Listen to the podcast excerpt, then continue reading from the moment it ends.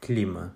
Com base na localização latitudinal, o Sudeste recebe intensa insolação, porém outros fatores, como a altitude e a maritimidade, interferem diretamente no clima regional.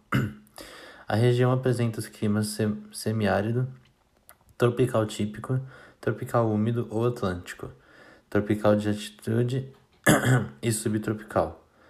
A parte litorânea recebe a influência do oceano.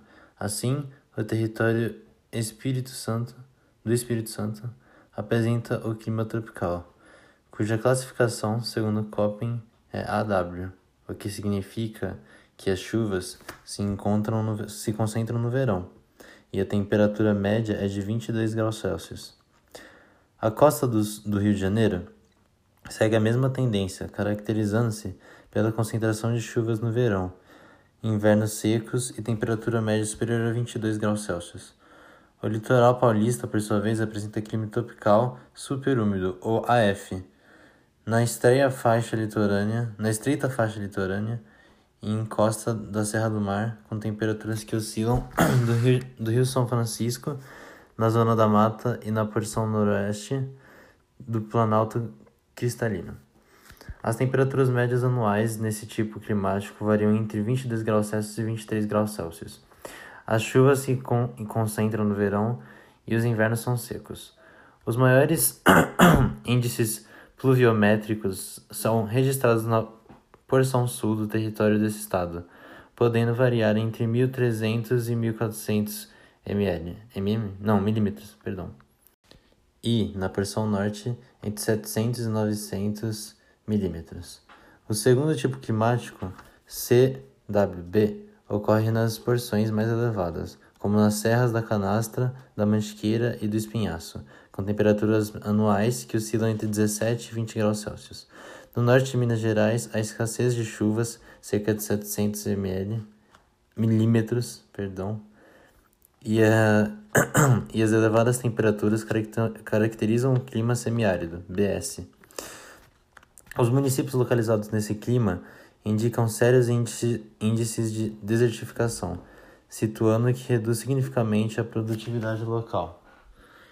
No interior do Rio de Janeiro, são verificadas condições climáticas bastante semelhantes às de Minas Gerais, pelo fato de que os dois estados ocupam a mesma região geográfica. Assim, verifica-se o clima tropical de altitude, CWB, na chamada região serrana do Rio, caracterizado por temperaturas baixas de inverno e verões quentes, numa variação térmica que possibilita médias em torno dos 16 graus. Na porção noroeste de São Paulo, as temperaturas médias anuais são bem mais elevadas do que as regiões planálticas. Nela ocorre o, trimo, o clima tropical quente e úmido, AS, com as temperaturas médias anuais de 24 graus Celsius em regiões próximas ao rio Paraná. Nas proximidades do estado do Paraná, ou seja, na porção sul de São Paulo, verifica-se a ocorrência do clima subtropical úmido, com temperaturas médias anuais oscilando entre 18 e 20 graus Celsius, e chuvas bem distribuídas ao longo de todo o ano. No interior do estado de São Paulo, nota-se predominantemente sobre as áreas de Planalto o clima tropical de altitude, CWA, com verões bastante chuvosos e invernos secos Neste tipo climático, concentram-se importantes rios do sistema Cantareira que abastecem a rede urbana do município de São Paulo.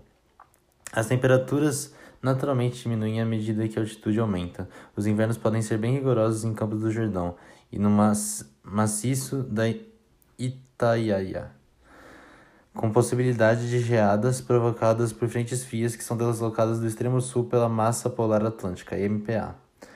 A atuação do MPA nos centros de intensa atividade industrial no Sudeste favorece a inversão térmica. O fenômeno ocorre quando o frio limita a circulação do ar poluído para as camadas superiores, uma vez concentrado próximo à superfície, provoca transtornos à saúde da população, é, agravando problemas respiratórios e alergias. A massa tropical atlântica, MTA, que se forma no Atlântico Sul, atua principalmente no verão aumenta a temperatura regional e produz intensas precipitações. A ocupação des de desordenada e o elevado grau de impermeabilização do solo nas cidades aumenta os riscos de enchentes e deslizamentos de encostas durante as chuvas mais volumosas. Outro fenômeno que interfere no sistema climático do Sudeste é o aquecimento incomum do Oceano Pacífico, na zona equatorial, conhecido como El Niño. Efetivo, o efetivo é sentido na sensível elevação das temperaturas durante o inverno e no aumento significativo dos volumes pluviométricos. A situação inversa, esti estiagem e redução de temperatura, pode ser provocada pelo resfriamento das águas do Pacífico, conhecido como laninha.